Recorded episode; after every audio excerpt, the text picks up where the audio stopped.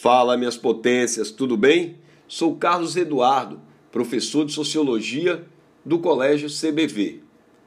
A prova de Sociologia do SSA 2 contemplou alguns assuntos que vêm caindo com certa frequência, como, por exemplo, sustentação de grupos sociais, cultura pernambucana, mostrando uma diversidade literária, trazendo também algumas concepções ligadas à culinária e também ligado aos ritmos pernambucanos.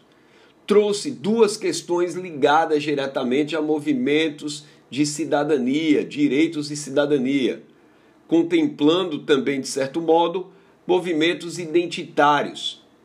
Também nos trouxe uma questão voltada para a organização coletiva, para as manifestações da cidadania por meio de movimentos sociais.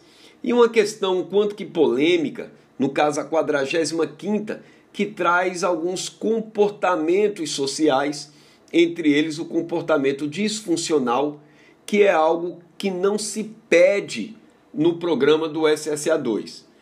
Poderia afirmar que a banca realizou uma prova quase que perfeita.